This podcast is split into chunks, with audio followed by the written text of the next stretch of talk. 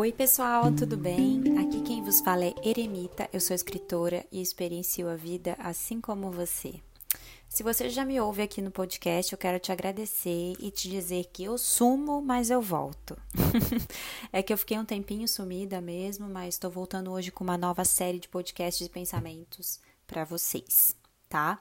Hoje eu resolvi trazer pra gente um conhecimento que tenho lido e vivenciado ultimamente Quero te dizer que nada disso é sobre o que é certo e errado, é apenas o meu olhar de observar as coisas e viver conforme eu vou aprendendo sobre elas.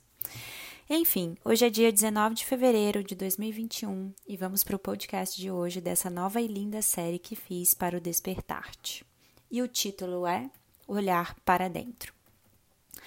Eu sei que esse tema é bem complexo e parece até que, que é mais é nos confundir, né? Confundir a nossa mente, o nosso coração, do que realmente nos dizer o que gostaríamos. Mas vamos criar uma linha de pensamento sobre esse entendimento. Ultimamente eu tenho pensado bastante sobre a ideia de olhar para dentro e trazer o que de verdade me ajuda a acreditar mais em mim e entender o todo. E na minha experiência tenho vivenciado o pior e o melhor de mim sobre isso. Digo isso porque a gente está sempre muito impactado por tudo à nossa volta, os acontecimentos, a ideia de perfeição, o mundo todo sendo feliz. Mas e a gente? Por que será que fica aquela coisa dentro da gente falando que está tudo errado e que nada é tão bom como poderia ser? E isso aqui é independente da gratidão e da verdade que costumamos viver. Não é sobre isso, não é sobre ser ingrato ou não se lembrar de onde veio e onde está. É sobre sentir o que de verdade faz a gente se conectar com o sentimento de pertencer a algo, de estar fazendo o nosso melhor, sabe?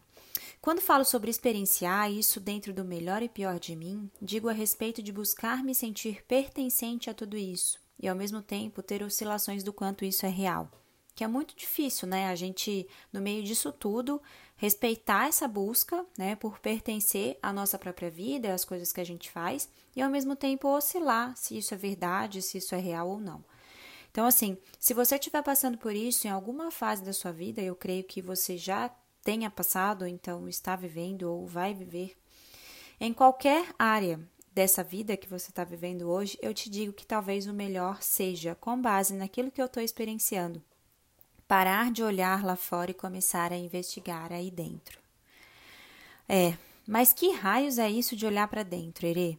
É respeitar o seu tempo, parar de colocar expectativa nos outros e colocar mais em você, investigar o que dói, respirar mais devagar, não se culpar pela falta, olhar para dentro, é viver o seu tempo e não o do outro.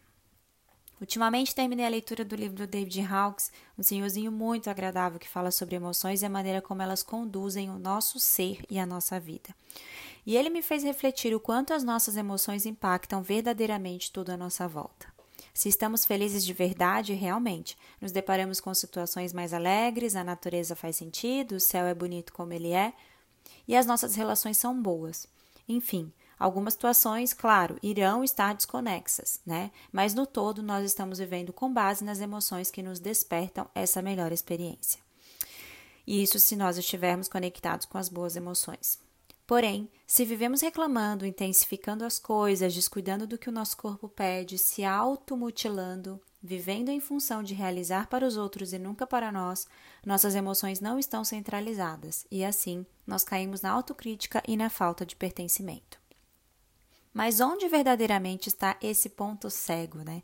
Por que não conseguimos encontrar a resposta que acalenta a nossa percepção de vida? Porque nós não entendemos o problema e é por isso que não conseguimos encontrar a resposta. Sim, talvez a solução não esteja lá fora, por isso nós não conseguimos encontrá-la. Talvez tenhamos sistemas de crenças e estejamos cegos para o óbvio. Essa confusão na qual muitos de nós se deparam em algum momento da vida, ainda assim, é a nossa esperança. Mantenha sua confusão, mas com o intuito de criar uma nova base diante dela. No fim, é ela que se torna a sua melhor amiga, a sua melhor defesa contra a verdade absoluta das respostas dos outros e contra ser oprimido por suas próprias ideias. Se você está confuso, você está livre para criar algo novo. Solte de qualquer medo. Vale refletirmos com tudo isso que não precisamos encontrar as respostas lá dentro, mas sim passar a entender a base do problema. Como podemos nos desfazer desses pensamentos de que não estamos prontos ou que não nascemos para algo? é: será que estamos errados em pensar isso ou não? Lembrando que o pertencimento se cria olhando para o problema, visualizando as nossas crenças e passando a entregar mais alto amor do que autocrítica, vivenciando a nossa história e o nosso tempo, buscando sair lá do fora, né, e indo mais para dentro. As nossas emoções são a base da nossa vida de como ela caminha, seja na área emocional, profissional ou na saúde. Tudo que nós somos hoje está diretamente ligado ao que sentimos. Eu acho que isso respondeu muito das nossas dúvidas. Portanto, ao pensarmos que não merecemos ou que não somos quem gostaríamos de ser, estamos emocionalmente sentindo isso. É. E assim vamos criando a nossa vida com base nesses sentimentos. Mas como podemos de verdade passar por esse ponto cego e criar uma nova base? Respeitando o nosso tempo, olhando para a gente com mais alto amor, buscando o que já fizemos lá atrás, né, começando a dar valor para isso e olhando para tudo que ainda podemos fazer, ou seja, mudando as nossas emoções. E assim a gente busca um caminho melhor que mais faz sentido para nós e que faz de verdade a gente querer pertencer ao nosso próprio eu, sem ficar o tempo todo duvidando da nossa força. Esse podcast foi feito com muito carinho e aqui eu vou me despedindo, deixo um grande abraço para você, tá? E essa é só a Irê que vive, experiencia e divide com você o que sente. Só isso. Eu espero de coração ter te ajudado de alguma forma a trazer um pouco de clareza da importância do que você sente e do quanto você é único e especial nesse mundão. Até o próximo podcast. Obrigada por ouvir.